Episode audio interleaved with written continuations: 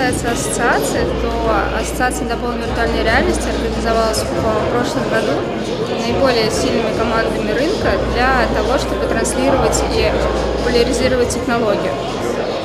На настоящий момент ассоциация объединяет более 20 команд из 400 э, компаний, которые находятся на российском рынке. По сравнению с европейским рынком это только 10%, но э, есть достаточно сильные команды, которые уже выходят на международный рынок со своим проектом. А, что касается данной конференции, то это, это то, что нужно рынку сейчас. А, команды, а, компании уже э, имеют очень хороший бэкграунд в своих проектах, имеют хорошие идеи, и в данном случае на этой конференции объединяется заказчик и непосредственно исполнители, когда они могут в режиме диалога понять, у кого какие проблемы и как к, ним, к решению их можно приступить. Я думаю, что это одна из э, целевых конференций, которая э, прошла в этом году непосредственно для российского рынка разработчиков дополненной виртуальной реальности. Екатерина, спасибо. Значит, второй вопрос будет о дополненной реальности на секторе B2B.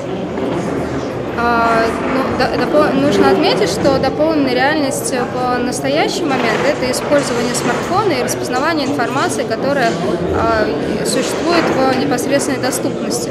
Это либо QR-коды, либо картинки, либо какие-то другие графические изображения, которые распознаются телефоном, либо, а, либо планшетом и позволяют дополнить существующее изображение Э, информацией, видео, э, другим контентом, который необходимо непосредственно заказчику. Для B2B сегмента очень эффективное использование дополненной реальности, так как это недорогой способ э, информирования либо персонала, либо,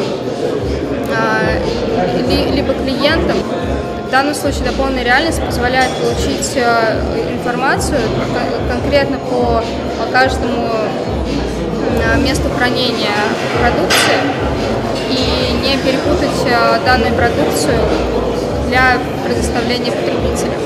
В дальнейшем дополненная реальность будет переходить в очки, и все те механизмы, которые использовались в смартфоне и планшете, будут переходить непосредственно очки, и тогда у человека будут освобождаться руки, и возможность информирования, навигации будет намного более широкой.